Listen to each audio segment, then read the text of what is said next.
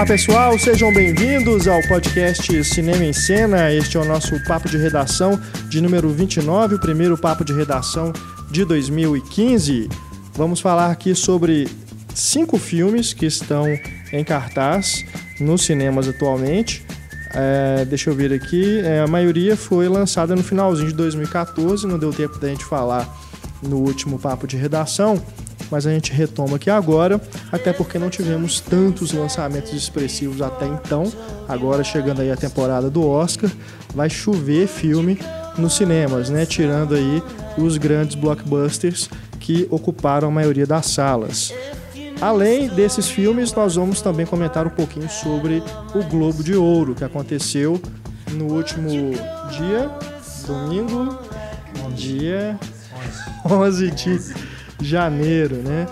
É, os indicados ao Oscar a essa altura, né, que você está escutando o podcast, já saíram, mas como nós estamos gravando um dia antes, não dá tempo de a gente falar sobre essa lista, mas né, nós temos o tradicional programa dos filmes do Oscar, então a gente com certeza vai comentar sobre os indicados posteriormente, antes da cerimônia.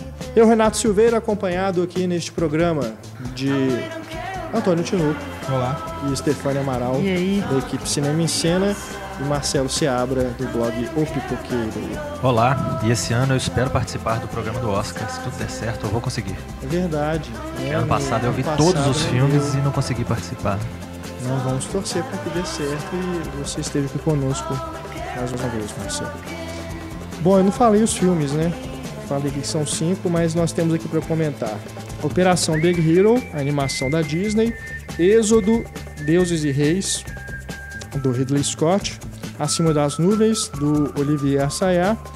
The Rover, A Caçada, esse filme com Guy Pearce e Robert Pattinson, já disponível aí no Netflix, é, em DVD também. E Whiplash, Em Busca da Perfeição, o filme indie sensação né, do ano, que certamente vai ocupar essa vaga aí no Oscar. Né? A cota indie do Oscar deve ser dele. E é isso, né? Nosso e-mail aí, antes da gente começar o que bate-papo, para você quiser mandar algum recado pra gente, é o cinema, arroba cinemaencena.com.br. Tem também aí a parte de comentários na página do podcast no Cinema em Cena para você comentar alguma questão levantada aqui no podcast e também interagir com outros ouvintes do programa.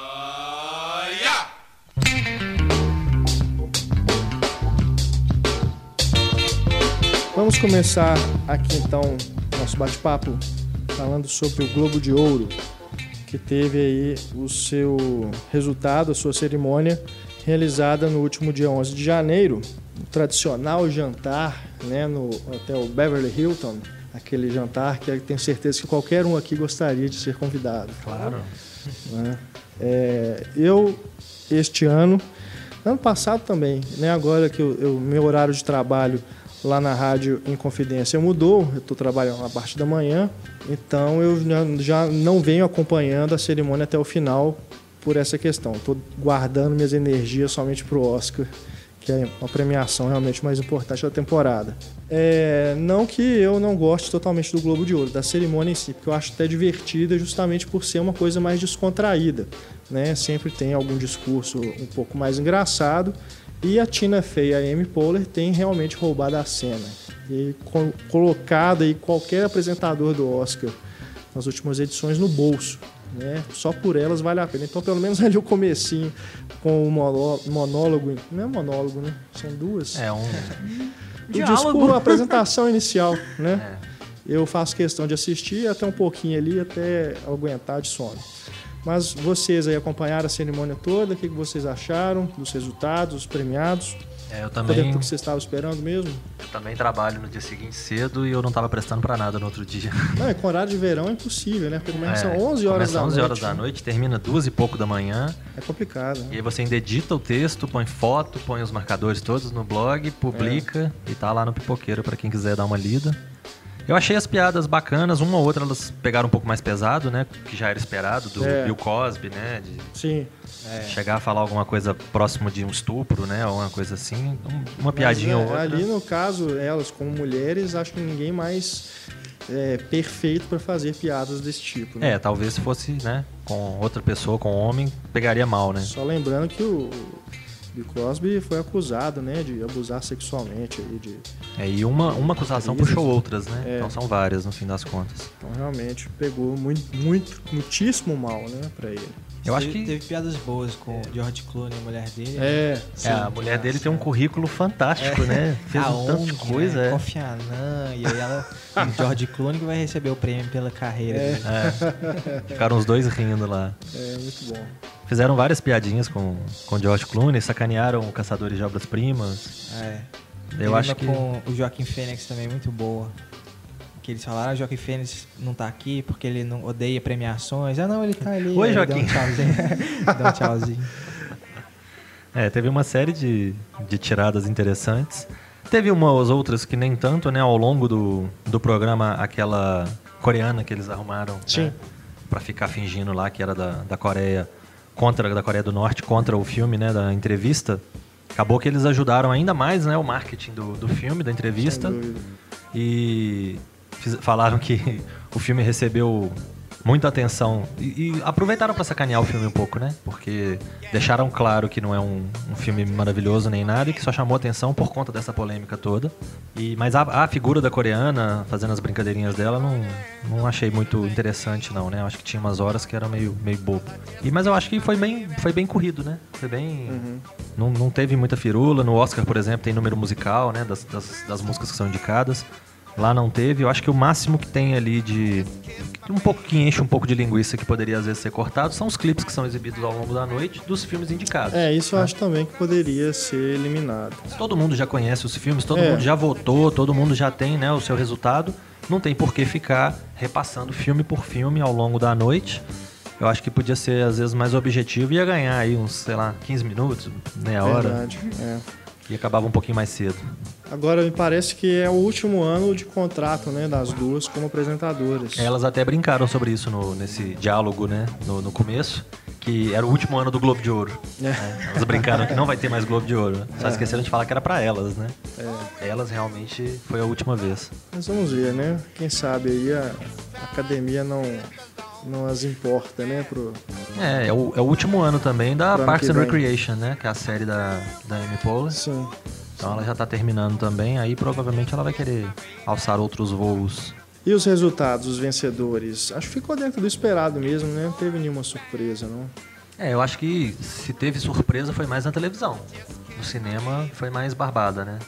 Porque o fato de dividir o, o prêmio do cinema em muitas categorias, dividir entre comédia musical e drama, é possível premiar mais filmes, né? O que eu acho até bacana, porque chama mais atenção, né, para mais filmes.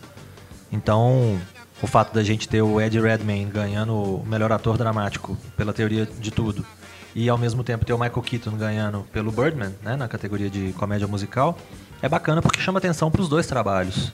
E no Oscar a gente tem uma briga mais bacana, né? Porque tem os dois como favoritos às vezes e vai saber, né? E eu- alguns outros, claro, correndo por fora. É, Achei que o curioso. Birdman ia ganhar Como o melhor. Como melhor de Comédia. filme de comédia musical, né? Acabou que o Grande Hotel Budapeste. É, o Grande Hotel é uma Budapeste. disputa até acirrada, no caso. É, acaba que eles parece que querem agradar todo mundo, né? Cada um ganha um prêmio aqui, um ganha um prêmio ali, os principais saem felizes porque todo mundo foi premiado.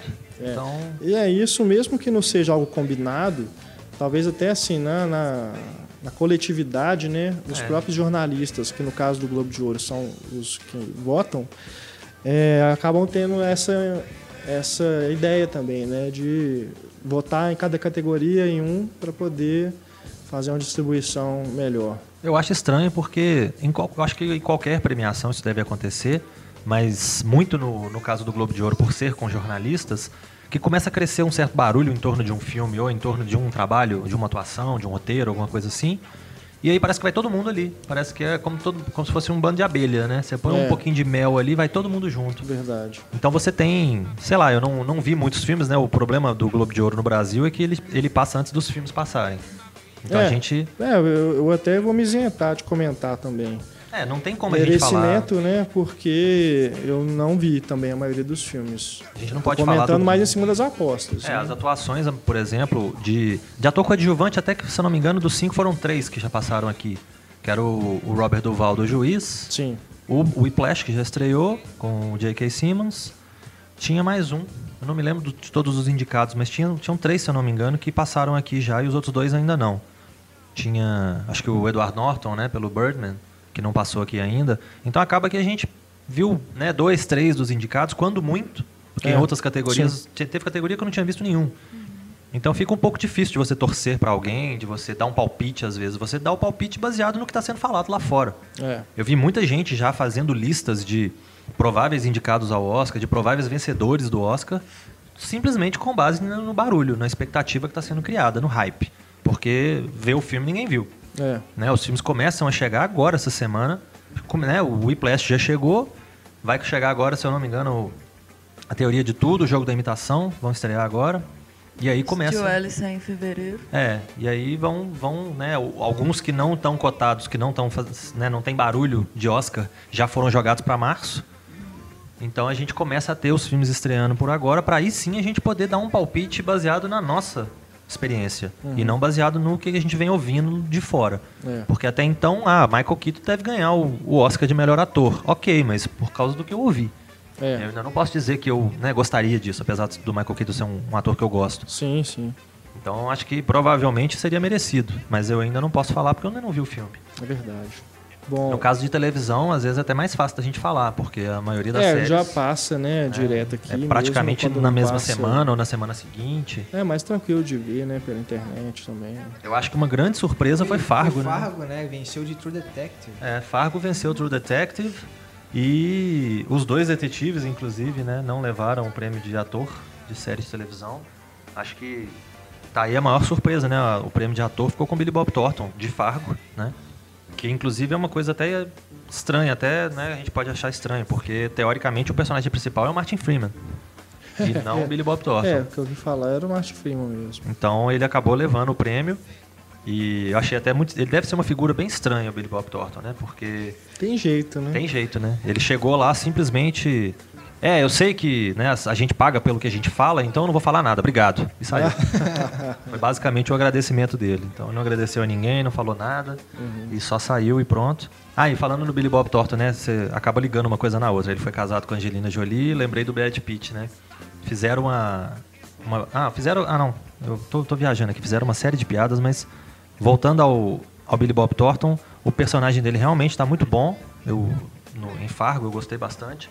Eu acho que não é problema a série ter levado o prêmio, a série realmente merece o prêmio. Só foi uma surpresa mesmo, né? Porque eu esperava True Detective. Eu achava que, É, que seria o Matthew McConaughey, né? A ganhar foi o prêmio de dessas ator. indicadas foi a única que eu vi inteira. É. E dentro aí do- dos elogios que ela recebeu, né, durante a sua exibição, eu também esperava que ela fosse ganhar algum prêmio. É, e teve outras surpresas, né? A, a- a atriz de Jane, The Virgin, levou, pelo menos, né? Eu nunca tinha ouvido falar. É, eu também nunca tinha ouvido falar.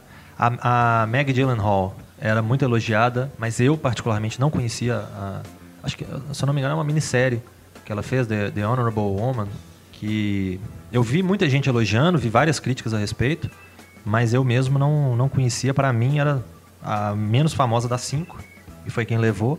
Tinha outras ali que eu considerava, né, The Good Wife, ou outras lá que eu achava que levariam.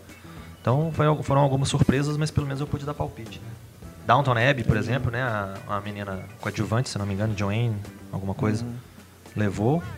E é uma série que minha mãe adora. eu não Fala tenho. sobre o que essa série? Downton Abbey? É. É uma família aristocrática. Eu vejo, vejo falar muito dessa série. Começa antes da guerra e passa pela guerra, Ah, continua depois da guerra. É de época. É, e vai trocando os personagens, porque morre um na guerra, o outro vai fazer não sei o que, não sei aonde. Aí acontece do ator querer sair da série no meio do caminho porque recebeu uma proposta de fazer filme. Aí matam o personagem. Então, é uma série que vai, vai passando por, por, por temporadas, né? Por Entendi. uma era longa. Agora, voltando aos, ao cinema, eu achei curioso que entre os diretores, o Richard Linklater, que foi o que ganhou pelo Boyhood, era o mais velho. Né? Você olha pro Linklater, ele, um ele tem garoto, 54 anos, ele tem cara de ser mais novo, né? É. Mas ele é mais velho que o, o David Fincher, do Garoto Exemplar, e o Inarritu, né, do Birdman. Os outros dois são, com certeza, mais novos. Agora, nenhum veterano né, no Globo de Ouro. Acho que no Oscar isso vai mudar porque parece que o Clint Eastwood vai ser indicado. Pelo É. menos ele foi indicado ao DGA, né, que é do Sindicato dos Diretores. E a academia realmente dá muita bola pro, pro Clint Eastwood. É, e fazendo um parênteses, eu achei muito estranho o nome do filme ficar Sniper Americana, né? Por que, que não Atirador Americana? Atirador americano, né? Né? Sniper já é uma palavra portuguesa, né? Já, já é do português. É, é. Bem estranho.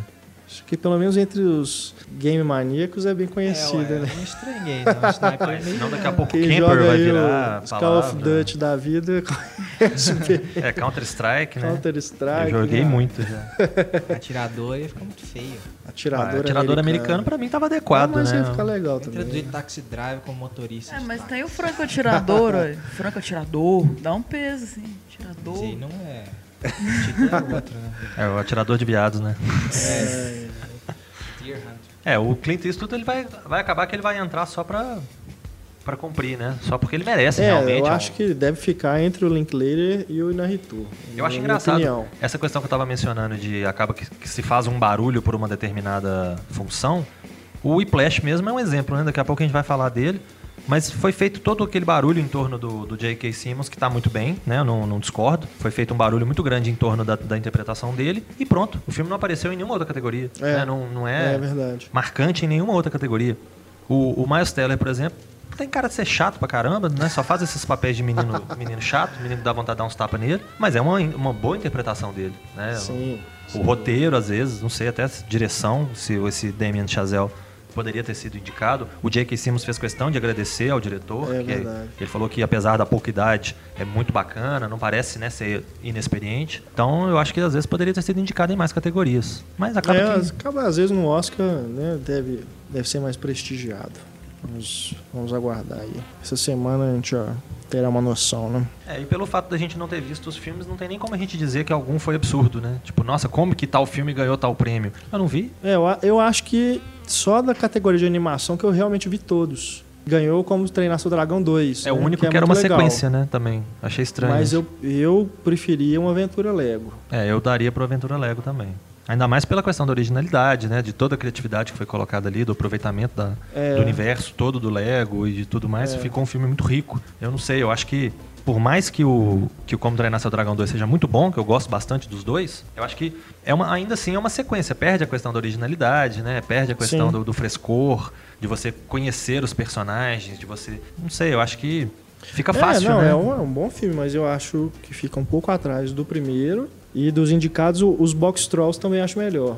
Também acho que eh, poderia ser um vencedor mais digno. Vamos ver aí no Oscar, né? Quem que vai concorrer. O Vidas ao Vento foi indicado? Não, né? Ou foi? O Globo de Ouro? Não. Acredito que não. Talvez, é, não sei. O filme Mas- estrangeiro, alguém viu? Leviatã? Ainda Russo? não. Não. Então, É, também não tive acesso, não, não vi, não, né, não É. teve nenhuma sessão. Então fica Conheço complicado. grandes fãs do, do filme, mas eu não, ainda não assisti. Bom, a gente falou aí de animação, então vamos seguir aqui com um dos indicados, né? Que, ao Globo de Ouro, que talvez esteja também aí no Oscar, que é Operação Big Hero.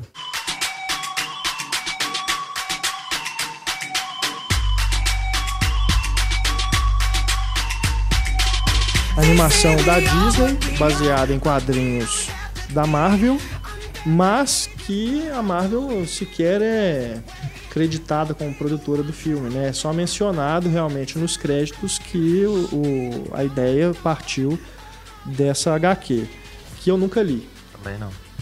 Não sei Não nem conhecia. aqui no Brasil se chegou a ser publicada e com qual nome, né? Porque o filme aqui no Brasil ficou Operação Big Hero, mas o nome original é Big Hero 6, né? Que é um nome bem mais apropriado, né? E se É. vai manter o Big Hero, pra que essa moda de colocar operação, né? Pois é. Acho que a gente passa por, por épocas. Tem a época do preço de. É, Então todo filme chama É. o preço de alguma coisa. Agora tá na época da operação, né? Deve estar em uns 3, 4 filmes saindo com operação alguma coisa. é, é, virou um genérico, né? Operação Invasão, né? Por exemplo. Exata, exatamente. O Missão Impossível também, né?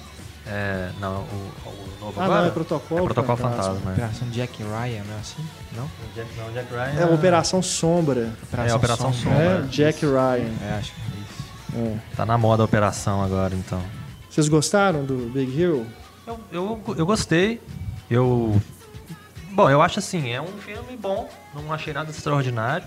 Eu acho que tem umas coisinhas que eu não sei se fui eu que boiei na, na, na história, que eu achei às vezes um pouquinho furada, mas que nada que, que vá atrapalhar de uma forma geral. Acho que os personagens são engraçadinhos, o robô, né, muito divertido, Fofinho. fofinho, né? É. Teve algumas partes que eu rachei de rir. Eu também. Deve vender muito bonequinho, né? Muito, muito brinquedo. Com certeza. E é um filme que eu acho que cumpre o papel dele, mas assim, nada espetacular. Eu ficava. Muitas vezes eu, eu acho que é, é até injusto, né? Mas eu, eu ficava pensando assim, pô, mas Os Incríveis, por exemplo, vai muito mais longe, né? Muito mais. Muito mais bacana. Faz, te, te faz pensar em algumas coisas. Questão de crise de identidade, né? Quem que aquela pessoa é de fato? É o super-herói ou é a identidade secreta? E o cara é obrigado a viver na identidade secreta. O Big Hero já não tem, assim, né? muitos- É. É, tudo muito direto, né? Tem muita- Aconteceu isso. Tem muitas ambições, né? É. É, e é uma responsabilidade, responsabilidade grande, porque seguiu Frozen, né? Um dos maiores sucessos aí da Disney. E aí, lógico, algumas comparações são meio que inevitáveis, assim, pra, de- no tipo de tentar atingir o mesmo nível que Frozen atingiu, né? Mas acho que se a gente esquece isso, eu gostei também do filme.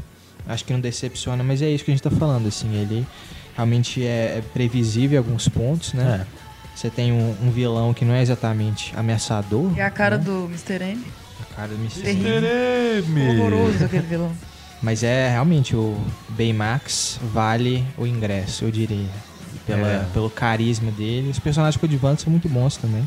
É, o grupinho dele lá, que, do- dos amiguinhos dele, não são assim extremamente desenvolvidos, né? A gente não pode falar que a gente. Tem um que a gente acaba conhecendo um pouco mais, que é engraçado, É. mas os outros cumprem Que só um- tem uma figuração. tabela ali. Que tem uma cena extra Fantástica né, no final. muito legal. Não percam a cena extra que fica pro finalzinho do filme, depois dos créditos. Inclusive, Ma- mas a cena um- extra me levou a um furo também, né? Mas eu acho que não vale a gente ficar É, discutindo. né? é, é, é. E Mas mais um filme bem. sobre, sobre irmãos, vale, né? vale, né? Pelo que. É, acontece, vale a a curiosidade. pena. Dá um furo na história, né? É verdade. é. Mas dá, vale pela curiosidade. Mais um filme sobre irmãos. Após Frozen, sobre irmãs, esse é um filme sobre irmãos, né? é, com a vantagem de não ter princesa nem cantoria, né? Apesar de eu gostar muito de Frozen. É, eu achei até a metade ele encantador, assim, eu chorava, eu ria, achei lindo. E depois, quando fica na aventura, eu já tenho muita preguiça, porque eu não sou uma pessoa que gosta de aventura. Aí, ao contrário, começa a ficar mais agitado, eu vou querendo dormir, assim. Então, é, me emocionou bastante a relação do, do menininho com o irmão, assim, achei criativo o robô que ele fez, aquele primeiro, e depois ele é, passar para o micro, né, desenvolver uma coisa que vai ir para o macro. Tem é, umas umas lições legais, tipo, ele- o irmão falava, olhe sempre pelo outro lado. Aí tem umas perspectivas, assim, é, a gente consegue ver o menino de dentro do robô, tem umas coisas bacanas, assim, para lições para criança, assim. É, a turminha, as meninas combinam com o estilo delas, né? Uma patricinha, outra mais revoltadinha. Já os meninos são meio inesperados, assim, eles fogem um pouco do estereótipo, né? Tem o, o negão fortão, que na verdade é mais sensível. e o outro, é, a gente pensa que ele é uma coisa, vai descobrir que, que não era isso. E é muito legal. Ele, a hora que ele tá descarregando, ele parece bêbado. Essa hora eu rachei de rir no É, cinema. é Nossa muito senhora, e as bacana. crianças às vezes não entendem tanto, assim, a gente pega mais essas subtramas, assim. É. E tem alguns clichês inevitáveis, né, de, de filme de animação, assim, tipo, juntos somos muito mais, e na dublagem você fala, ai, não. Nossa, é É, isso foi também um problema, né? Que É. só, só dublado, pelo menos aqui em Belo Uhum. Horizonte, só dublado. E, mas eu até achei que eu ia me irritar com o Marcos Mion dublando, mas até esqueci que ele estava adequado, dublando né? os personagens. E- É, eu vi no, no começo, eu achei interessante uma referência muito clara à cor do dinheiro, com o Paul Newman e o Tom Cruise jogando, Ah, tá. jogando sinuca, né? Sim. Porque a questão das apostas, as né? de robô, né? É. E, É. Obviamente lembra também os Gigantes de Aço, né? É, do Hugh Jackman, sim, sim. com robôs brigando. Então ele vai lembrando, ele vai aproveitando, mas ele, ele não consegue ser inteligente o suficiente para ganhar vida própria a partir de uma referência ou outra. E ele. Aí é o que a, que a Stephanie falou, ele chega num ponto que começa a ter uma ação desenfreada, né? Briga, luta, aquela coisa toda, e realmente fica um pouco maçante. Daí pra frente perde um pouquinho a força. É porque não inova muito, né? Na ação ele não inova muito, é realmente um repeteco. E é muito chutado, né? Se É. você pensar assim, é um universo próprio que tem suas regras. É uma cidade que é uma mistura de Tóquio com São Francisco, O menino tem uma cara meio americana, com cabelo meio japonês e chama Hiro. E a decoração é toda oriental, você fica esperando mais traços orientais. É, você não sabe exatamente onde que eles estão e o que, que aconteceu ali, porque que tem essa mistura toda, né? O menino. Foi um terremoto em São Francisco. Aí arquitetos japoneses reconstruíram a cidade. Aí eles falam isso? Não, eu li sobre. É, precisa ter uma base, né? É. Pré-filme pra entender Porque o Japão isso. tá acostumado a terremoto, né? Eles construíram São Francisco depois do terremoto pra também segurar, assim, durante os terremotos. Aí por isso que tem os designs orientais e tal. E a cidade passou a se chamar São Fran. São Francisco. Franz, é, isso. E, o men- e o- e é muito apropriado o menino chamar Hiro, né? Sim. Porque Hiro pra Hero é uma diferença É, né, ridícula. Na hora você, você faz a ligação. Você já sabe o que, Eu, que vai eu acontecer. gostei, eu achei bem é, divertido também. Mas é realmente mais do mesmo de filmes de heróis, ainda mais depois que você já teve o Guardiões da Galáxia, fica uma, uma sensação de você estar vendo uma cópia. Né? E honestamente, o Baymax, o robô, é a versão do Groot. É. Né? Exatamente. Se Você perceber, assim, é um personagem que é não, tem muitos diálogos, né? É um, é um ser estranho ali no grupo. Enfim, e tudo que acontece durante o filme de lembra saúde. demais, demais fisicamente engraçado, né? É, mas tem uma é, é ideia divertido de, também. Ainda tem uma ideia de Matrix, né? Que é a questão de você inserir o, Sim, o chip nele com uma programação, É. tipo, ó, aprendi a pilotar helicóptero, né? baixei o programa. verdade. E o conflito também, ele é um agente de saúde. Então, se tiver tudo bem, ele vai embora. Aí o menino não pode ficar bem, então. Tem que É. ficar meio que sempre machucado ou doente ficar com ele. É, Tem eu umas acho que- coisas interessantes que eles podiam ter explorado mais, mas a ambição da Disney de fazer uma grande aventura. Eu imaginei que ia ficar ali na É. rinha de, de, sabe, uma competição mais juvenil, assim. Enfim.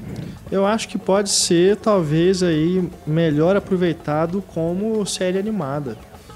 Mais aventuras ali dos personagens, eu acho que vai dar mais certo do que se eles tentarem fazer Operação Big Hero 2, 3. Até porque já é Big Hero 6, né? Vai ser Big Hero Big Hero 62. 6-2, é. 6,5.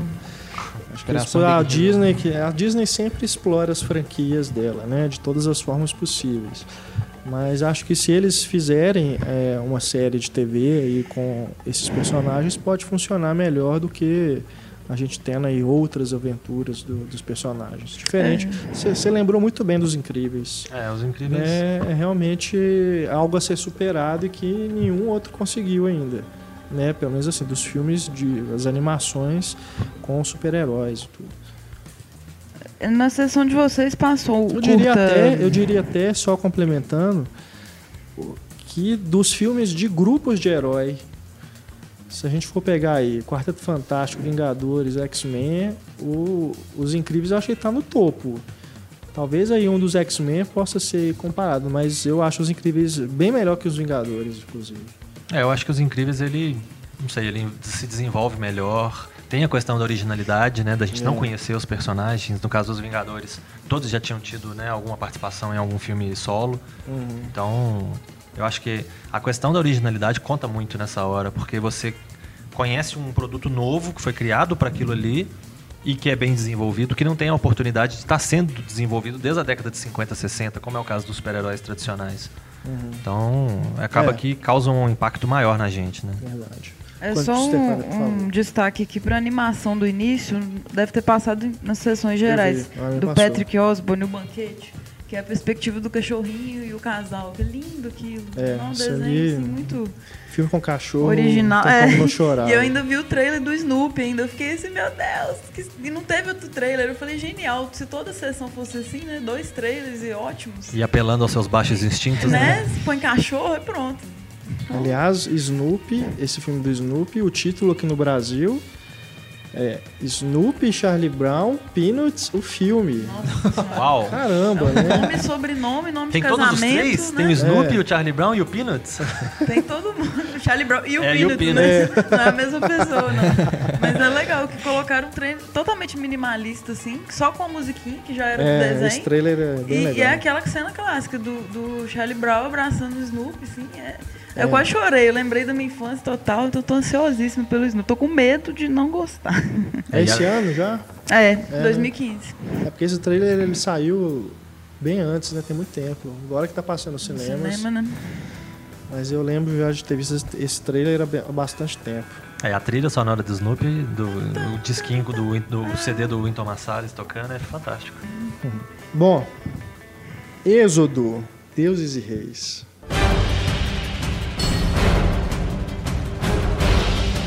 Esse que estreou também com Operação Big Hero no Natal, né? Bem apropriado, porque é um filme, uma história bíblica, né? Nessa época em que as pessoas né, Costumam os assistir Rei Davi, católicos né? costumam né, eh, celebrar mais as coisas da religião e o filme o filme me pareceu exatamente isso uma, um desses especiais de Natal que recontam uma história da Bíblia do jeito que a gente conhece não tem nada novo bem diferente do Noé que reinventa a história né traz uma visão O nova Antônio adora, sobre né? O Noé tá até feliz. Né? É. não, assim, não, eu falo assim, independente do, do que a gente gostar ou Você não do filme, não achou que não, é não uma voou versão nada? nova. É diferente mesmo. É, o resultado do Noé o foi Êxodo, ruim. não, é a mesma coisa, ué. Não, tem algumas diferenças. Ah, que mas ele, é muito pouco, Antônio. E a- o a Ridley questão da- Scott. o Ridley Scott ele tenta racionalizar um pouco É, a é É que ele, história, ele é né? agnóstico, né? Que é, o, pra é mim, o agnóstico, é. pior problema do filme.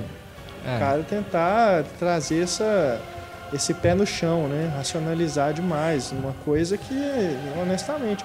Você lembra dos Dez Mandamentos, cara? Na hora que chega na, na cena lá do Mar Vermelho, você fala, não, Aquele não é paredão de água, né? Não, Que é a cena bonita do Pô. filme, assim, e você fala, ok, bonito. não. O resto é. Ó, eu até concordo com. eu, né, o Antônio deu ali uma pincelada, eu concordo com o que ele disse, que eu acho o seguinte. O Noé teve uma proposta corajosa, né, de vamos tentar reimaginar a história, como ela poderia ter acontecido e tal.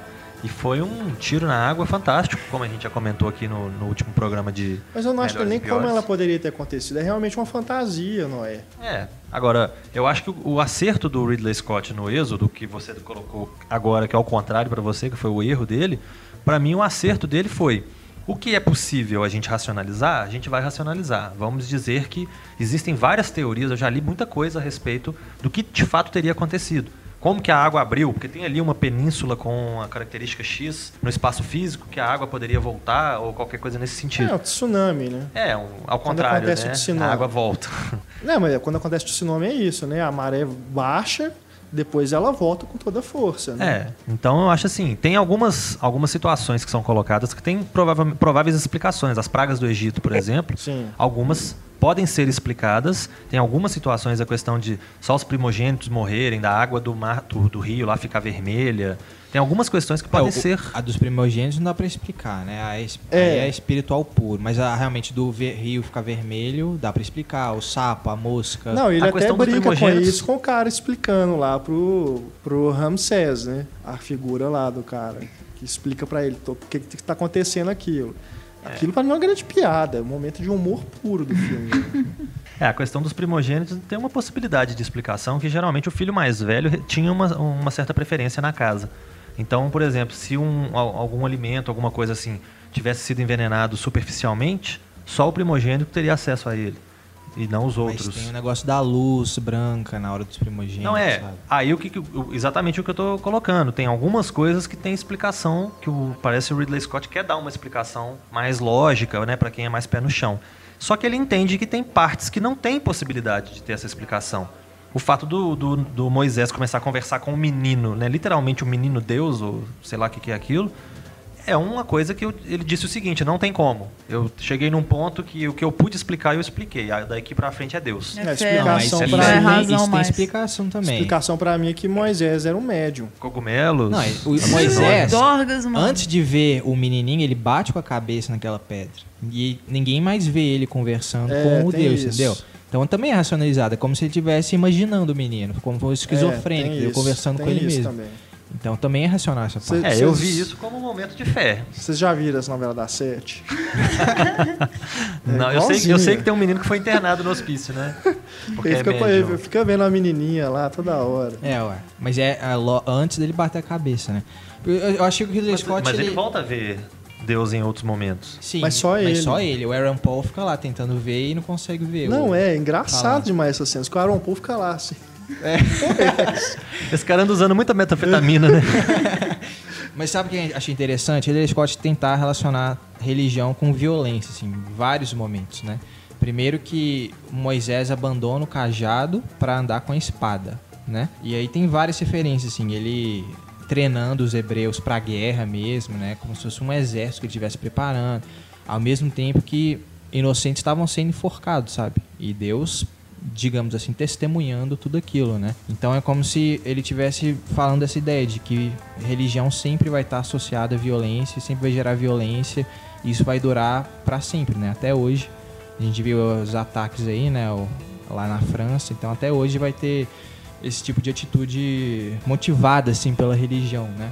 E o Ridley E Scott é falou isso mesmo, que é. ele acha que ela é a principal fonte A do... principal fonte de violência. a origem é. do mal, E aí é interessante porque que Deus é um, um menininho arrogante, mimado, que parece que quer só se vingar, sabe? Justamente por isso, assim, que ele é um, é um, é um Deus bem imaturo, que, que aceita matar primogênito, sabe? Que é, mas- aceita matar pessoas, e crianças inocentes. O Ramsés segura o filho dele, né, no colo e tal. Que tipo de Deus mata criança, saca? Eu acho que o Ridley Scott tá apontando pra isso. É o- essa religião que vai gerando violência e violência. e Aí a família vai ver um filme bonito de Bíblia e, pô, soco na cara. Pois é, não dava pro Ridley Scott ter colocado isso explicitamente falando, sabe? Porque o filme custou sair, dinheiro pra né? caramba, É. sabe? Se ele, ele não queria ser odiado pelos católicos, ele queria os católicos indo ao cinema. Não, é, eu, Então eu, ele meio que deu- botou isso na, na superfície. eu também Pois não. é, mas isso, isso é o que é ensinado. No, eu sou católico, é o que foi, me, me foi ensinado, né? É o Deus do. Quando eu fiz dizem, né, que catequismo. o- como se fossem diferentes, mas dizem que o Deus do Antigo Testamento é o Deus da vingança, da violência. É, o- é o Deus castigo. do Noé, que... É, por isso que eu tô dizendo que o filme, pra mim, ele passa exatamente o que eu já sabia. A versão que eu conhecia da história da Bíblia. Por isso que eu não achei muito, muito diferente. Ah, mas é a mesma Vi coisa que você vê uma adaptação de um livro que você já leu aí. Fala, ah, beleza, é o livro. Pois é, mas é a Bíblia, né? É, eu acho que algumas coisas ali são, são interessantes, são visualmente né, bem construídas. A hora que eles estão correndo, por exemplo, pelo, pelo desfiladeiro, pelo. Tipo aquelas montanhas ali que são estreitas, né? Não, sem Que dúvida. passa o é bando do bacana. Moisés, depois na hora que vai passar o bando do Ramsés, eles começam, aí mostra É. em detalhes uma pedrinha caindo, um cavalo derrapando. É muito e bacana. O, o uso que ele faz do 3D é muito bom também. Eu vi É. o filme em 3D, não sei se todos aqui viram. Você consegue 3D, ver uma profundidade. Mas eu bacana. achei o filme bem bonito em 3D. Na hora do Mar Vermelho, então, que ele abre os planos, não, não só na hora do Mar Vermelho, em outros momentos também que ele põe o, o campo todo aberto e você vê a, a pequeneza daquelas pessoas, né, diante daquela paisagem, daquele cenário, é realmente uma. Você, você tem uma impressão diferente assim, de, de estar vendo um filme. Não é uma impressão de você estar vendo um filme normal. Parece que é realmente o 3D faz a diferença. E reforça essa ideia né, da pequenez. Aí no, no- quem, quem quer ver de uma forma mais pragmática é a pequenez do homem frente à natureza. É, e quem, quem vê mais pelo outro viés é frente a Deus, né? Uhum. Então o homem é muito pequeno, e isso dá uma, uma visão bacana também. Eu acho que uma coisa que ele foi bem sucedido, apesar de não ter agradado muito crítica de uma forma geral, é que no caso do Noé, ele desagradou tanto cinéfilos quanto religiosos. Ele conseguiu quebrar com todo mundo, né? E nesse caso não, nesse caso eu vi muita gente que Eu era acho religiosa que às vezes gostou da, da forma como foi mostrada, apesar de uma liberdade ou outra. E como cinema, pode não ser a melhor coisa do mundo, mas funciona, né? Em algum- tirando um momento. Não, de- é, eu acho o filme. É, É. ok. Assim, o, o É. elenco é um ponto fortíssimo, né? Não, Porque não, Christian Bale e tal, ele Quem quase perdeu viu, o papel. Se o elenco é É. mal aproveitado um pouco, né? Essa, eu não sei, porque se não fosse o Christian Bale, acho que eu nem. Não, os outros, os outros atores coadjuvantes, Christian Bale não. O Mas, Ben pô, Kingsley e tal. É, o Ben Kingsley. Sigourney Sigourney Weaver, Weaver, apareceu é. lá, figuração quase, né? Sim. Eu confesso que eu mal reparei que era ela. É, exatamente, eu ia falar. Acho que na terceira vez que ela apareceu, eu pensei, olha, é, essa aqui é a Sigourney Weaver, que ela tá bem maquiada, né? É. Todo mundo tá muito. E o Aaron Então, Paul não também como reparar. escravo, sabe? Bem estranho. Ele quase não fala, né? É, Durante quase o filme não todo. fala, é. E mistura um pouquinho os sotaques, né? Eu acho. O Christian Bale tem um sotaque mais forte galês. Aí tem o Joe Edgerton, que é australiano. Aí mistura um com o outro, com, sotaques diferentes. O Aaron Paul é americano. Então o Ben Kingsley é inglês. Aí você tem O um... John Turturro também tá reconhecível, né? É. É. Eu, eu, eu E gostei... olha que ele é um cara que se destaca pelo físico, né? É. Normalmente. Estranho ver ele também nesse papel, né? Sim, sim, sim. Bizarro. O elenco é meio estranho. É, eu gostei. Eu- bem o, o Joe Edgerton como esquisitas. Ramsés eu achei interessante porque geralmente eles mostram faraós e figuras, né, mais ou menos É. nessa posição, como umas figuras meio andrógenas, né? O Rodrigo Santoro, por exemplo, É. no 300, é aquela coisa meio esquisita, que você não sabe, Tem né? momentos que lembram um pouco, eu achei. Eu achei o Joe Edgerton mais forte, assim. Ele tem os trejeitos da época que eles querem dizer que seriam da época, né? O olho pintado, esse tipo de coisa. Mas ele é um cara forte, é um cara, né? Que em alguns momentos no começo eu acho até que o roteiro é um pouquinho falho nisso, porque começa mostrando ele como uma pessoa falha para poder reforçar o Moisés, mostrar que o Moisés era melhor do que ele. Tanto que o pai, né, o, o faraó, era mais pendendo pro Moisés do que pro, pro filho de sangue. Só que do meio pra frente, quando a coisa engata, você vê que o Ramsés não é um banana. Não é um, né, um babaca igual podia, É. o começo do filme faz pensar que era. É, verdade. Mesmo porque ele entrou pra história como um grande inovador, que construiu muita coisa, que avançou né, a vida do, do povo lá muito. Então eu, eu, eu achei essa, essa questão do roteiro um pouco falha, de querer mostrar que ele é uma coisa e depois parece que corrige o erro e mostra que ele era outra coisa. Né? A cena dele, que o Antônio mencionou, ele com, né, com, com o filho e tudo, eu achei tudo muito bonito, né? bem, bem construído. Então, eu- do meio pro final, o, o Ramsés fica um personagem decente. Do- até, o, até o meio ele fica um pouco bobinho, né? É verdade. Também tive E essa um- impressão.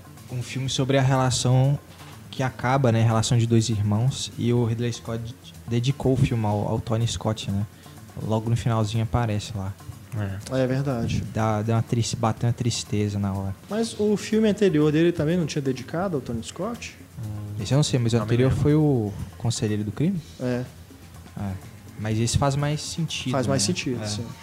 Mas o que o que eu não gosto do Ridley Scott é, é isso, ele- igual ele fez com Robin Hood e agora fez com no Êxodo. Essa coisa da, da de dar essa, essa visão meio realista das coisas, aliás, nem realista, meio Christopher Nolísticas das coisas. Dark. né? Vamos explicar, ah, é por isso, é por isso. Ainda tem o, o Batman nesse, né? Eu fiquei pensando, como é que ele conseguiu emagrecer tanto do trapaça pra esse filme? Ele quase perdeu ah, o esse papel. aí, bicho, esse, esse ele aí ficou tem- assim sem comer mesmo. Eu acho que ele Ele tinha vai que ser o. Homem Elástico. Ele é. Um dos filmes aí. Pelo amor de DC. Vai ter uma doença um dia. Se bem que no, no Trapaça é maquiagem, não? Com a barriga É, ele dele. teve que engordar. Mas eu- no início mostra a barriga toda, assim. uau. Mas ali acho que é maquiagem, não? Não é, É. possível, não. Ele engordou muito mesmo, bicho. Ali eu não sei se é maquiagem, mas ele teve Tem que engordar. né? Nossa, Pode ser as duas coisas, uma né, junto É. com a que outra. cabelo faltando. E aí você vê uma foto dele no operário, né? Em Nossa, comparação. esquálido, totalmente. Já viram aqui no- né? Operário. No olho dele aqui tem umas. Tipo umas varizezinhas É. assim. Ai, Com certeza deve ser dessas. De vai e volta, né? Né?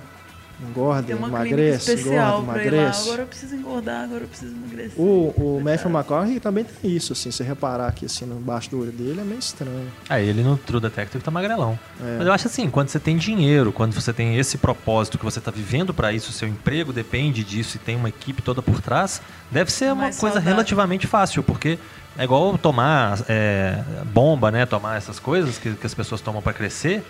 Quando você tem médico acompanhando, falando até onde que pode ir, você Uhum. acaba não tendo problema de saúde nenhum, porque o cara tá fazendo exame no seu fígado, no seu sangue, nisso, naquilo, naquilo outro. É. Então, você, quando você chega no limite de uma coisa, você para e começa a tomar outra. E vai se equilibrando.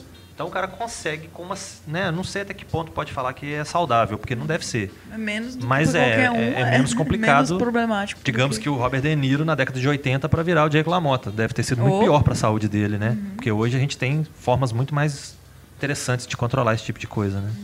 É verdade. Acima das nuvens.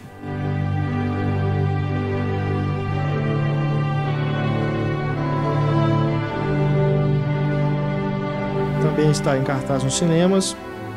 Esse já é um lançamento, pelo menos no Brasil, de 2015, mas que foi lançado né, no Festival de Cannes de 2014, foi muito elogiado, inclusive. Filme dirigido pelo Olivier Assayas, um diretor que eu até gosto bastante. E tem Juliette Binoche no papel principal. Que inclusive ela deu a ideia do filme pro diretor. foi? Foi a ideia dela. Assim, uma ideia básica e ele desenvolveu o roteiro. Entendi. Temos também Kristen Stewart eh, e Chloe Grace Moretz em papéis coadjuvantes. A Kristen Stewart tem um papel quase todo o filme, né? Ela tá junto a Juliette Binoche. E, um pap- e uma interpretação realmente bem digna, né? De, de premiações, inclusive. Ela É curioso. ia Não fazer Não sei o se papel tem da. alguma chance aí pra, pra essa temporada agora, mas... Ele tinha pensado nela pra aquela né? outra Mas- menina que foi a Chloe Grace Moritz, ela ia fazer a Joanne Ellis, mas ela quis fazer a Valentina, a, Valentina, Val, né? Ela que escolheu o papel, assim. Eu achei que ela tá muito bem. O ga- garotinho do Crepúsculo, os dois, né? O Robert Pattinson no outro também, nós vamos falar. É tá- isso que eu É. pensei aqui agora. Né? Curiosamente, nós vamos falar dos dois. Sim, eles estão... Achei os dois muito bem aqui. É. É. Mas achei bacana o filme, mas não não é dos meus favoritos do diretor, não. Inclusive o anterior dele acho bem superior, o Depois de Maio, que é um filme que reflete sobre ali o pós 68, né, pós a revolução e tudo, é, aquele clima todo, né, na, na Europa, em Paris e tudo. É um filme que passou até bem despercebido aqui no Brasil, mas que eu acho bem melhor. Esse eu, eu gostei assim do- da ideia de refletir sobre essa questão ah, da idade, de Hollywood, de tudo, as camadas que ele vai colocando, mas não sei, eu achei muito conversado o filme, Conversa. muito conversado.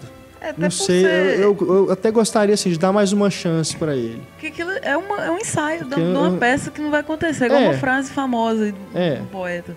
Então é, aquilo é um ensaio. Nada que, que será da peça vai, vai ter importância. Então ele é muito Sim, sim. backstage ali mesmo, né? Inclusive, nessa questão, acho bem- achei bem interessante como que vai misturando as coisas.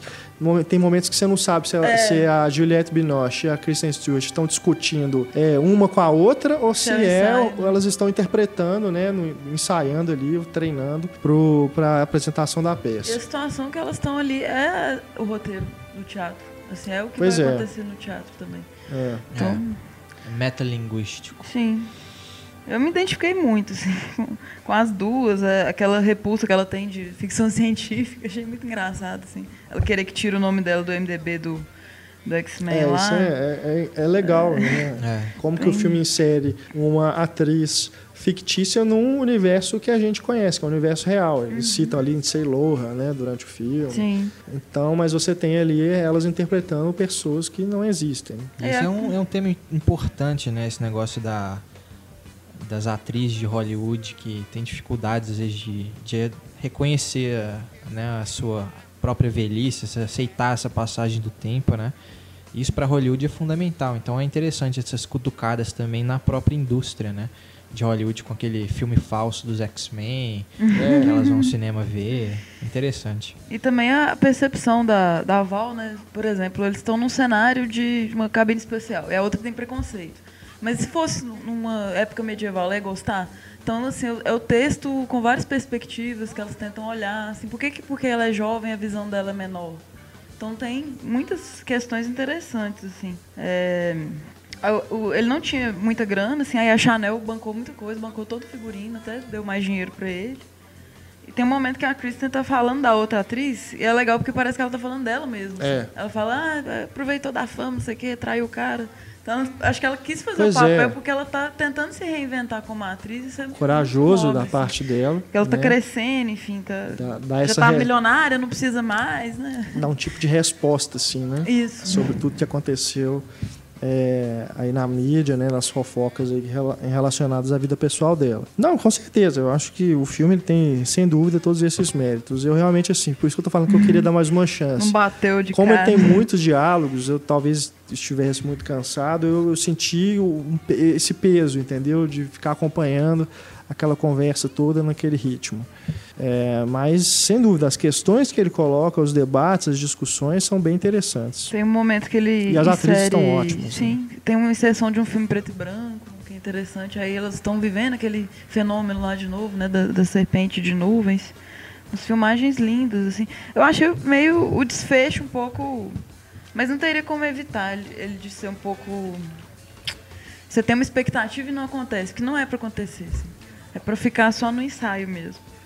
Aí o filme é muito legal. É, eu não sei como é que foi a distribuição dele exatamente, é, mas acredito que não deve ter entrado só em um circuito alternativo, né? É. apesar de ter a Kristen Stewart e a Chloe Moretz, que são atrizes da moda, eu duvido muito que chegou em, em grandes complexos né, de cinema. Talvez em São Paulo, Rio, eh, Brasília tenha entrado em algum multiplex aí que tenha mais salas. Mas nas outras cidades é muito difícil. Realmente um filme desse emplacar. É o público também é mais. É. Não tem como. Não, é, é incrível. Você Diferente. vai. Você olha a programação do cinema, tem Uma Noite no Museu 3, Ah, é, Pinguins de Madagascar, Êxodo e essas comédias aí, né, loucas pra casar e tudo. os caras de pau, um trem assim, que tá lá também, É. comédia nacional. Aqui em Belo Horizonte é incrível. Você tem. Você pode ter 10 shoppings. Nos 10 tá passando os mesmos filmes. E tem um, Uns dois dublados, lugares, outros legendados. é, animação só dublada e tem um ou outro lugar que é mais alterno, assim, né? É. Esses filmes diferentes. Aí você tem aqui o Belas Artes, que exibe esses outros filmes. O Momi, né? Que a gente até cogitou É. falar aqui no podcast nessa, Tá com um nessa horário edição. péssimo, difícil. Passando 9 horas e 40 minutos da noite, um filme de quase duas horas e meia. É complicado, né? Você assistir, é, você ter essa disponibilidade, né? É muito tarde. Numa região que, dependendo de como você vai voltar para casa, é Não perigoso. Né? Então, é, é bem essa época do ano é bem triste nesse sentido. Mas o MOMI, pelo menos, a gente deixa aí para uma outra ocasião, né? assim que estiver disponível Faço questão de em falar. hein? outras plataformas, a gente comenta ele aqui. Temos aí disponível no Netflix, em home video, The Rover, A Caçada.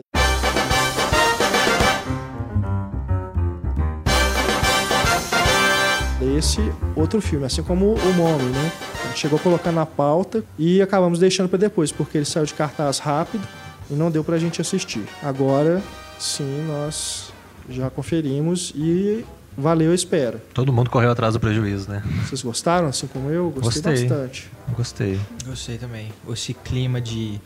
A gente também nunca, nunca sabe, o diretor nunca revela tudo pra gente, né? É. Ele começa o filme falando que o mundo entrou em um colapso, né, 10 anos atrás, mas também a gente não sabe nada, assim, os motivos do colapso. É, ele quando ele começa a dar uma espécie de Mad Max, assim, uma é Mad sensação Max, Mad é, é um Max. futuro distópico ali. E aí apresenta o, é, apresenta o personagem do Guy Pearce e também a gente não sabe nada sobre ele. É. Só sabe que ele, ele parece ser bem perturbado, né? Por alguma coisa que aconteceu com ele. E ele tem um carro. E a história é que vão assaltar esse carro, né? E ele vai passar o filme em busca desse carro e a gente vai se perguntando: por que esse carro, né? O que, que tem nesse carro que, tão, que motiva essa caçada dele? Eu acho interessante que o cinema australiano se, se motive a, a esse tema, né, de futuro apocalíptico e tudo, porque tem o Mad Max, que a gente já lembrou aqui, tem A Estrada, né, É. que é baseado no livro do Cormac McCarthy, mas é um diretor australiano. Tem o Guy Pearce no elenco, né, além do Viggo Mortensen e outros atores. Então eu acho que é interessante, eu gostaria de entender melhor às vezes por que nessa essa ideia de ter essa questão futurística. Tem, por exemplo, o Wolf Creek, que é um filme de terror que não é futurista, mas que também é um road movie, também aproveita as paisagens né, da, da Austrália. Que paisagens né? maravilhosos. O Alex Proyas é um diretor australiano também, e os filmes dele têm essa visão pessimista, apocalíptica. Né? É, eu, eu percebi nessa essa linha, a gente percebe essa, essa ideia, mas eu gostaria de entender às vezes melhor por que, né, de- dessa, dessa coisa. É. E eu achei bem interessante esse filme. Eu gostei muito do Reino Animal e o diretor David Michaud é né, o mesmo É o mesmo diretor. mesmo diretor, tava todo mundo aguardando o próximo longa dele. E mais uma vez ele parece que eles têm um grupinho, né, de amigos lá, de produtores que da qual inclusive faz parte o Joe Edgerton, né, que a gente acabou de mencionar aqui, que é o Ramsés no Êxodo. Eles são todos amigos. O Joe Edgerton é um dos personagens principais do, do Reino Animal, foi até, né, já tinha feito outros papéis, ele foi até o do Star Wars, né? Sim, o o- tio Owen. Ele fez Exato. Grande Gatsby também, não tem nada a ver, mas só lembrando. É, mas o Grande Gatsby já é mais, mais novo, né? Ele, É. ele acabou, apesar de já ter feito outros papéis, ele acabou ficando mais famoso após o Reino Animal, que chamou mais atenção. E o levou a produções como o Grande Gatsby. E nesse filme, ele, eles dois, né? O David Michaud e o Joe Edgerton, que conceberam a ideia, que foi desenvolvida pelo diretor, que escreveu o roteiro. E eu acho que ele me pareceu nesse filme ser um diretor mais minimalista, né? Porque no, no Reino Animal é um, é um- o Reino Animal é um filme mais cru. É um filme que tem violência na cara, que não tem muita muito subterfúgio nem nada. E nesse filme também ele é curto. Os tiros que acontecem, a violência que acontece acontece na, na lata, assim, né? É. Eu achei ele bem direto e eu acho que isso é um, é um estilo que bate muito comigo. Eu gosto de ver uma coisa que é bem direta, que não fica rodeando muito. Ele não, como o Antônio falou, ele não perde às vezes muito tempo revelando coisas que não, que não seriam necessárias. Então ele vai direto ao assunto e ele consegue guardar um certo impacto, né? Para depois. Então eu achei um filme bem, bem Isso é bacana. fundamental, né? Esse negócio de, de ser cru, assim, em relação às, às mortes que vão acontecendo, né? Porque esse futuro distópico, não, as vidas não valem nada, né? E você vê É. a- as mercearias lá, é tudo gente guardando com espingarda, né? Que pode ser roubado a qualquer momento aquilo ali. Então realmente um, um futuro bem negro. É, eu acho que quando você não tem esperança de nada, quando já te tiraram o que você tinha, porque é um personagem que é mostrado como um solitário, né? Então, se, ele, se ele algum dia teve alguma coisa, ele perdeu. E se ele não teve, ele já cresceu com esse sentimento. Então, E o, o Robert Pattinson é legal, porque o personagem dele vai, vai meio que humanizando um pouco, né? Ao longo Nossa, eu do achei processo. fenomenal a atuação dele. É, eu os- fiquei de os- cara. Os, dois personagens meio que se compreendem assim ao longo da história, né? Os dois são sozinhos assim de formas diferentes, são fragilizados de formas diferentes, né? Eles meio que se entendem. Mas É a uma- personalidade um é o oposto do outro. Né? é, o, o Robert Porque o Pattinson, Robert ele, Pattinson ele tá cala a acostumado, boca um né? minuto. Ele- mas ele, ele tá acostumado a ter alguém que ele tá sempre correndo atrás. É, porque é. ele tem um irmão que é mais velho, que supostamente ele tem uma admiração pelo irmão, mas o irmão parece que não tá nem aí pra ele. Então ele tá, parece que tá sempre correndo atrás de, De um dono, cara. de alguém, é, de um dono. De um dono. Parece um cachorro abandonado, E né? tem a ligação com o próprio- os próprios cães abandonados mesmo, ou que estão né, ali à mercê do- do, da doação que eu achei fenomenal, a dignidade que ele dá pra isso, assim, a, a preocupação que ele aparenta e relativizar, tipo assim, a forma que ele trata o cachorro naquele futuro não é mais igual a gente trataria hoje, talvez. Assim, É, cachorro aí naquela, bacana. naquela visão é comida, né? Pois é, e ele tem, ele sente uma coisa assim, uma identificação com, com aquele animal, você percebe isso, eu achei isso bem bonito. É, a, a- relação entre os dois eu acho que é muito interessante, é muito bem desenvolvida, porque começa de um, de um jeito e daí a pouco quando você vê, ele, eu acho que o que pode mais chegar próximo de confiança, eles chegam, né? De um, Sim. de um com o outro. Porque não é bem um conceito de confiança que a gente teria hoje, mas dentro daquela visão de, de futuro é o que dá pra, é o que dá pra ser, né? Tem uma Então cena eles- meio Easy Rider no fogueiro ali.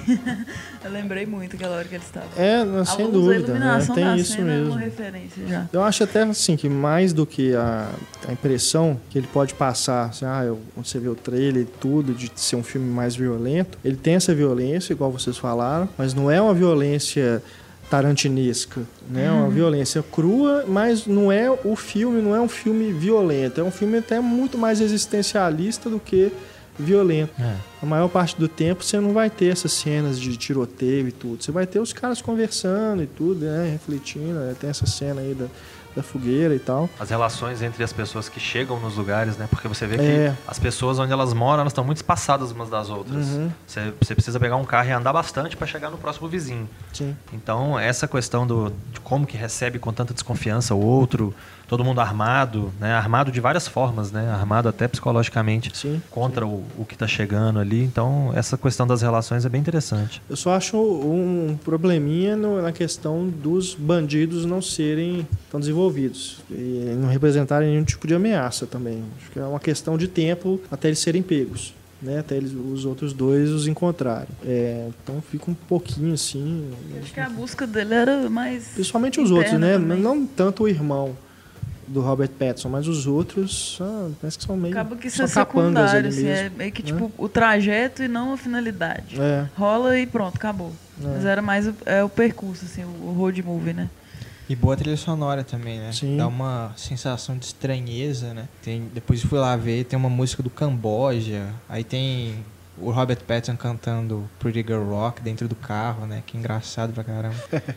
É bacana. é verdade. É, eu acho que o Robert Pattinson ele É conseguiu. uns momentos, né?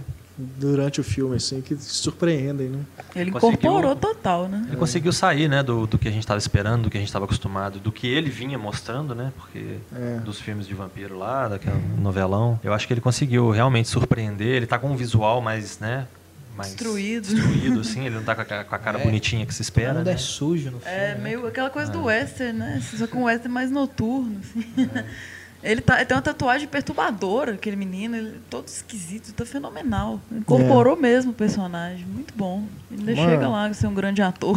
Uma grande dica aí pra você que tá procurando um bom filme pra ver em casa. The Rover, A Caçada, já tá disponível. É interessante também lembrar que o, o Rover do título original é o andarilho, né? Até onde eu Sim. descobri, porque eu fiquei pensando o que seria, né, The Rover. É uma palavra que não é comum, pelo menos no meu vocabulário, não, eu ficava pensando por que que... E, e foi traduzido como uma caçada, Eu né? ficava lembrando daquele filme do, da Judy Foster com o Mel Gibson, da Marmota. Ah, sim, do... do, né? do- O título original da. É Lembra assim? um... Aí eu ficava lembrando, eu ficava pensando, vai aparecer uma marmota. É, na- é um... É chama? um. Ai, errou. Se o bicho que é aquilo é, é um, é um, não é um esquilo, não? é um... Ih, nós estamos Ah, esqueci fracos, o nome do bicho, certo. é. Aquele que constrói. É um o- castor. É um Castor. castor. Constrói as barragens, né? Com, com os galinhos de árvore É. nos rios. Mas quando eu vi, a primeira vez que eu vi o nome desse filme, me, eu- me, me remeteu a esse filme da Judy Foster. Mas não tem nada a ver. só, só a fonética mesmo que lembra. Bom, agora é a hora da sessão spoiler.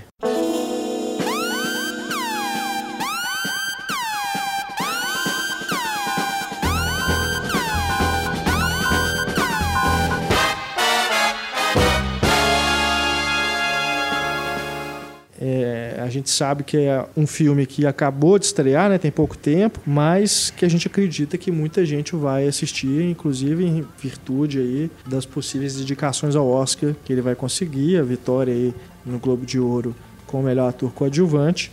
A gente está falando de Whiplash, Em Busca da Perfeição, filme dirigido pelo Damien Chazelle, o primeiro longa dirigido por ele, baseado no curta de mesmo nome, Whiplash também, com o qual ele venceu a competição no Festival de Sundance com curta e no ano seguinte ele ganhou com longa. Ele arrecadou é, o, o valor que ele precisava para fazer o longa, né? Ele não tinha É. grana, queria fazer o longa e conquistou todo mundo em Sundance e, e ganhou a grana. E o curta já era estrelado pelo J.K. Simmons. Exato. O Damien Chazelle também roteirista daquele filme com o Elijah Wood, do piano, né? Toque de mestre. Toque de, toque de mestre. E o último é Exorcismo, roteirista. parte 2. Isso a gente esquece, né? Isso a gente deixa pra lá, né? Eu não vi esse, esse é, filme. Pablo também achou que. Sinceramente, E o, é um roteiro o- péssimo esse toque Toque de mestre Mestre. tá na minha lista dos piores do ano passado. É, E o último Exorcismo Parte 2 tá na minha lista de piores do ano dele. não vi nenhum dos dois. Mesmo eu tendo gostado muito do primeiro, muito do primeiro, o segundo é uma pisada na bola fantástica. Ele tinha feito um outro musical também em 2009. Ele é um cara de musicais, assim, né? Porque o toque de mestre é um pianista e. O Whiplash, o baterista de Sim. jazz. E tem um, um pianista de jazz num que ele vai fazer em 2015. Hum. Que tá no MDB, que é La La Land. Então o cara gosta de coisas Ele- musicais, assim, não musica dirigir musicais, É. mas é, tramas que envolvam. Com essas opiniões aqui a respeito dos roteiros, pelo menos, que ele escreveu, eu fico com medo agora de ele ser o One Hit Wonder. É, pode ser, né? Às vezes foi só esse aí mesmo e pronto, porque o resto. Com medo. Mas Apesar, tá bom, já, já foi bom, viu? É, eu faz- acho que tá ele com faz crédito, um bom né? trabalho. Pelo menos no Whiplash, como dire- diretor, ele faz um bom trabalho. Só só avisando de novo, tá, gente? Já estamos na sessão spoiler. É, daqui a então, pouco se a gente você não falar. assistiu É, ao ninguém me filme, xinga, por favor. É dê um spoiler. pause e daqui a pouco você volta e curte aqui os comentários Corra lá, com a assista o gente. filme, né? Faça esse favor a você mesmo. É, Isso. Durante o filme, ele vai acompanhando o rapaz, né, interpretado ali pelo Miles Taylor, Andrew, não é o nome dele? ele é baterista de Andrew verdade. Neyman. Ele toca desde os 15 anos e intensificou O os ator, treinos né? ainda. É, me pareceu que ele tem realmente uma habilidade ali que não foi só treino para o filme. Mas o, o filme vai acompanhando ele treinando até chegarmos numa apresentação final, né? Ou pelo menos assim, um aperfeiçoamento dele até chegar no clímax. E eu, eu tive a sensação ao longo do filme de que aquela montagem com aqueles planos que entram né, rapidamente e depois saem, aquela montagem que vai acompanhando ali o ritmo da bateria, é, me deu a sensação assim de que ele estava tentando acompanhar justamente essa evolução do protagonista como baterista. Porque no começo eu achei aquilo tudo muito estranho, meio descompassado, inclusive. Tem uns cortes. Até que né? no final fica realmente assim, Faz sentido, né? fino, né? A, a hora ali da apresentação final, a, a montagem é, é, é algo assim fantástico, é irretocável. Ele faz uns closes, extreme close-up, assim, na pipoca, na orelha, É, né? eu, eu, eu percebi assim referências ou é, que, que, que o diretor pode ter pegado aí do, do Scorsese e também de Tarantino, Aronofsky, né? Diretores Não, mais com novos. certeza, é um cisne negro ali, o sangue. é. Não, eu, dedicação até dele menos também. Cisne Negro, mas mais o Hacking para um Sonho. Aquelas coisas da repetição. Né, do Hack o Sonho, na hora que eles estão se drogando. Né, Uhum. aqueles, aqueles cortes muito rápidos, tum, tum, tum. Né, O foco no sangue Aqui você tem deles. muito isso também, na hora que ele vai pegar escoriações. pipoca lá no cinema, né? É bem isso. Mostra a cara da menina, ele pegando a pipoca e depois ela tentando passar do É a cinema. estranheza da situação, né? Que ele não se sente à vontade com a menina, talvez porque ele praticou a maior parte da vida dele, então ele não é um cara que é muito Sociável. sociável, né? Ele não tem muita prática de conversa. E a menina ainda sacaneia ele, né? É. No, no primeiro, na primeira conversa que eles têm Uhum. maior, Dá tiradinha, assim. assim. Dá uma tirada Engana ele. nele, tô brincando. Vai embora. Não, só que não. É, eu, eu acho, eu acho bem, bem dirigido o filme, mas me dá um incômodo por isso, por ser muito assim. Pegar muita coisa de outros diretores. Aí eu não, não, não Então teve essa é a minha dúvida, assim, se a, res- a respeito desse, desse cineasta, se no próximo filme ele vai realmente mostrar que veio. Ele vai roubar outros diretores, né? Eu senti um pouco de falta, assim, de, de uma personalidade dele. Mas, Ele é assim, é iniciante lógico que eu também, vou dar né? desconto para um cara que está começando agora, Uhum. né? Ele faz muito bem. Eu acho que o, o que ele quer dizer com o filme, né? Aquela fala do J.K. Simmons, na hora que eles encontram lá no bar, que ele fala que as duas piores, né? As piores, as palavras mais nocivas na língua inglesa são bom Good job. trabalho. Good job. né? Acho que ele, ele define o que- sobre o que, que é o filme. Né? Essa questão da- do, do aprendizado, de você é, tentar extrair o máximo das pessoas para que elas possam, você tentar realmente tirar um gênio dali, né? não só ter uma nação de meia bocas por aí que estão contentes com as coisas. que ele fala que é isso também, né? Você tá aqui por uma razão, você tem que acreditar nela. É. Isso é quando ele ainda tá legal, né? Tá- Não, Não, é, é, é lógico que o filme tem exageros, né? não é- é, Virou o as coisas sargento lá ali, do Nascidos pra Matar, igual Né? falou o Pablo ainda. né? É, mas o, o filme é sobre isso e eu, eu em vários momentos eu concordo assim, com a filosofia dele, do professor. É porque É geralmente. claro que é um- eu tô, é eu tô falando, tem o exagero, Agora eu lógico. entendi tudo quando eu era estagiário aqui. Agora eu- fez tá tudo vendo? sentido. Eu, eu, eu, eu acho massa, assim, eu concordo com a missão dele, ao que ele se propõe na vida dele, É. o que ele quer fazer como professor. Ele É quer um- lógico que eu não vou concordar com os exageros que ele faz com os alunos, é humilhação, aquela coisa toda. Mas o propósito dele, eu acho que é muito digno. Ele quer encontrar um Miles aquela- Davis, né?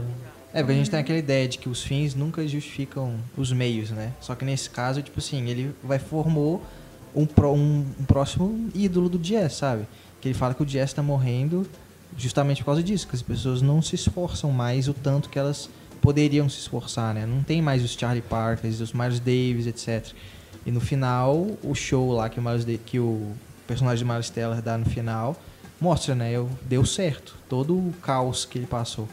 É, É, o, o, o final eu achei até assim. é, Ele termina numa, numa, numa uma, uma chave meio ambígua, porque você. Quer dizer, você sabe por que, que eles estão ali, que eles chegaram até ali, né? Teve toda aquela questão da rivalidade, depois aquele, aquela reconciliação falsa. É, teórica, né? Né? Você vê na hora que o, que o professor sacaneia com ele, né? I Que ele muda a, a partitura lá que eles iam apresentar. Mas no momento que ele volta para fazer a a- o solo, né, e conduz ali a música toda, Caravan, né, aquele ali no caso. E aí o, o professor vai, né, o Fletcher vai ficando assim, porra, não, eles, eles vão se tornando cúmplices ali, né, ao- aos poucos. é, parece que vira uma chave na cabeça dele que ele entende. eles Vamos chegar onde tornam- você tá indo. Chega um momento que eles se tornam um só, né? É muito legal Eles isso. conduzem É. ali ao mesmo tempo. Aquilo ali é, é muito foda. E, e na e na hora que acaba o filme, você não sabe o que, que vai ser a partir dali.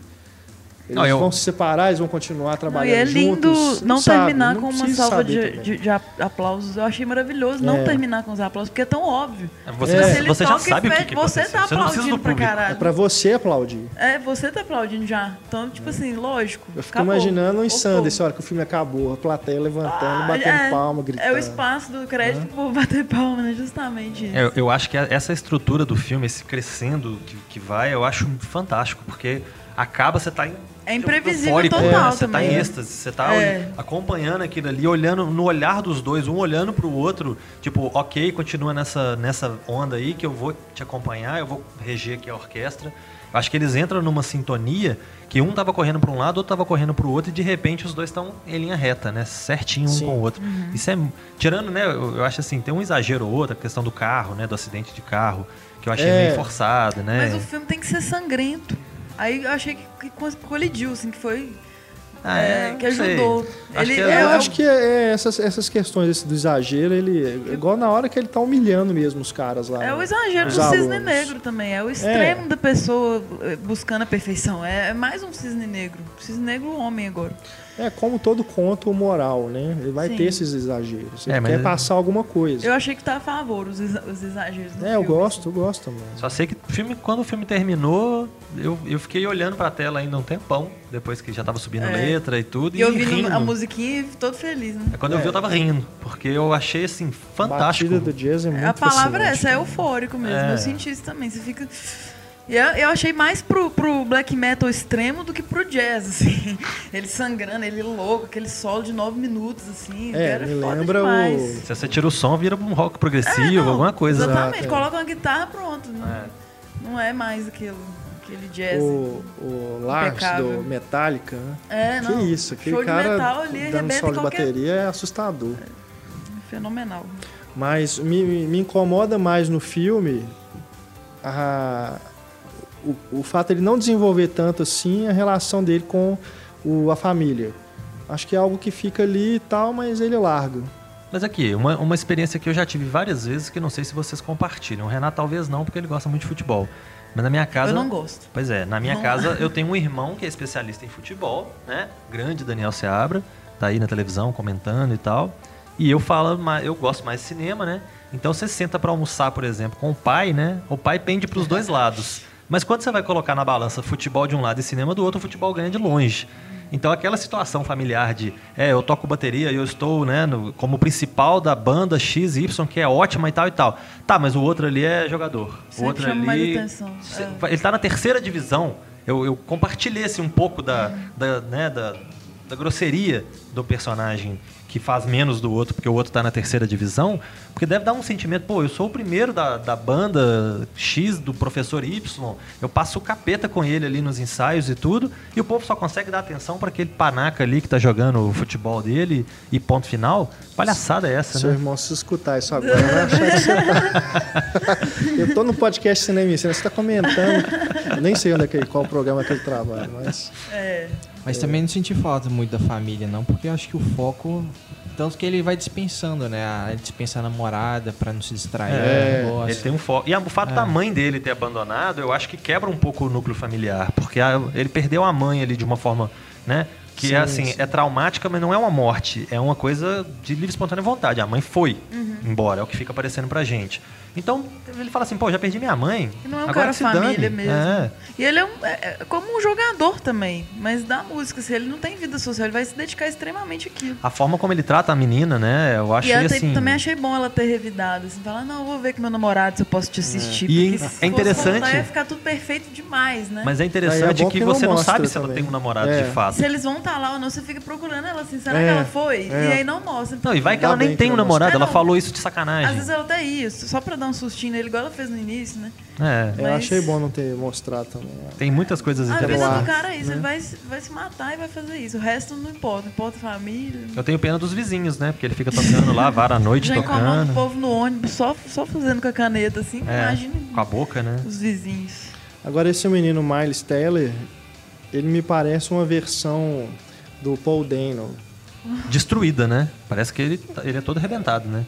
O rosto dele ele é todo tem cheio de marcas. cicatriz, né? É, ele. Ah, não, é o Mas o Paul um Dano é mais feio que ele. Paul né? Dano no Ruby Sparks, eu, esquisito. eu não, não posso permitir. Não, o Paul Dano é mais feito que ele. É. Mas o Paul Dano é consegue. bonitinho, eu acho que assim, assim. o, o Paul Dano ele consegue fazer um personagem. No próprio Ruby Sparks, eu ele consegue ir de um extremo ao outro. Ele é o cara bacana por quem a gente torce.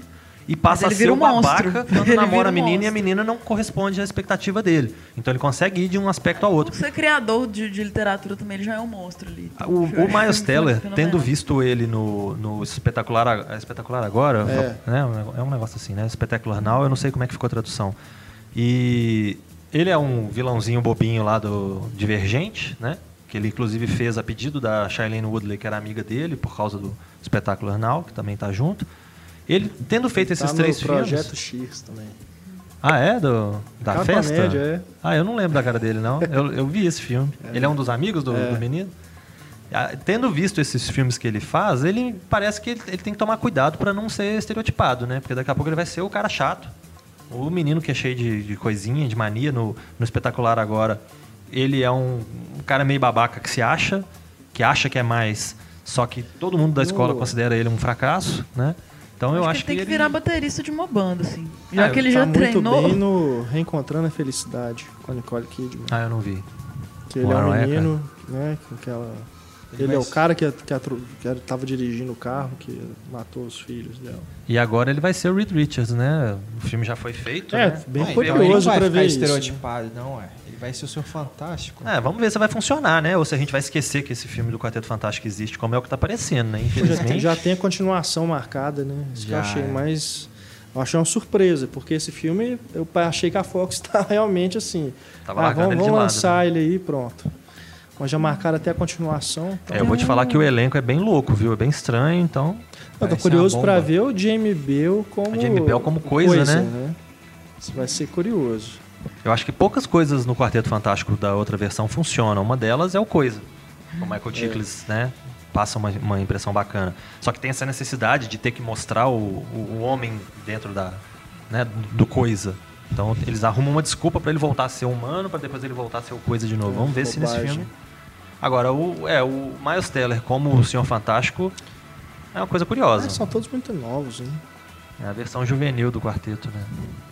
Espero que ele Mas seja vai- namorado da Sue, né? Vai ser o Michael B. Jordan. É, É o, o Tosh Humana, Tosh né? Que é irmão da Kate Mara, né?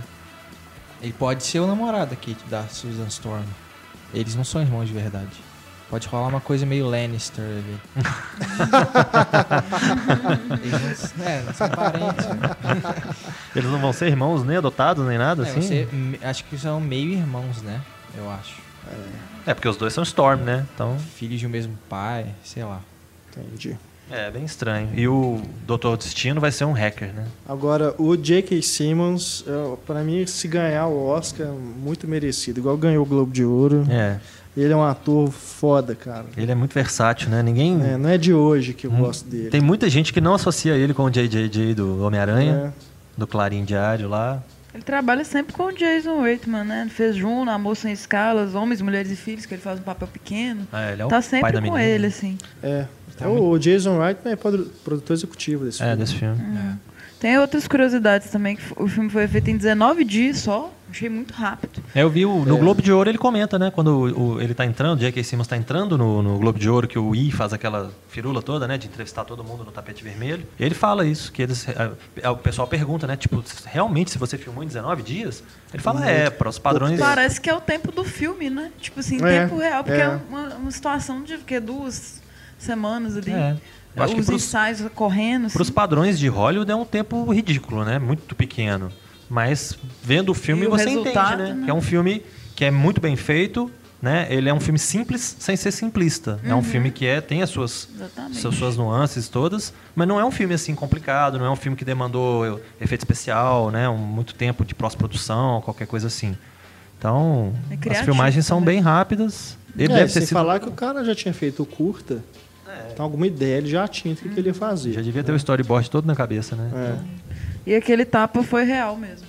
Na cara Eles dele. né? ensaiaram com o outro, mas não, vamos dar um tapa Mas mesmo. Aí foi aquilo ali, né? chorou e tudo, tudo real. É, aí, inclusive uma das perguntas feitas ao J.K. Simmons foi como é que foi dar bateu, um tapa bateu, abusou na o cara do menino. Falou, É, os dois garotos eram ótimos, se referindo ao diretor e ao colega, né?